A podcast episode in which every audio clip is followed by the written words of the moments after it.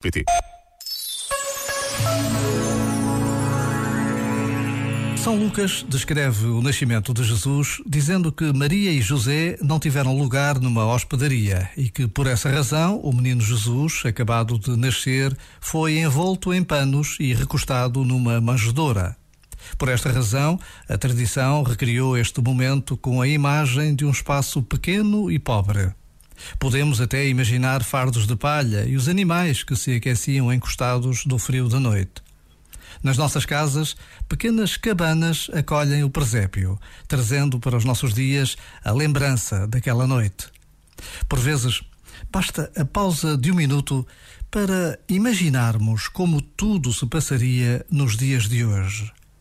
Iria Jesus nascer nas tendas frias de um campo de refugiados? Em casas destruídas por guerras, em bairros que procuramos evitar.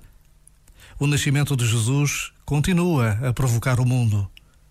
Já agora, vale a pena pensar nisto. Este momento está disponível em podcast no site e na app.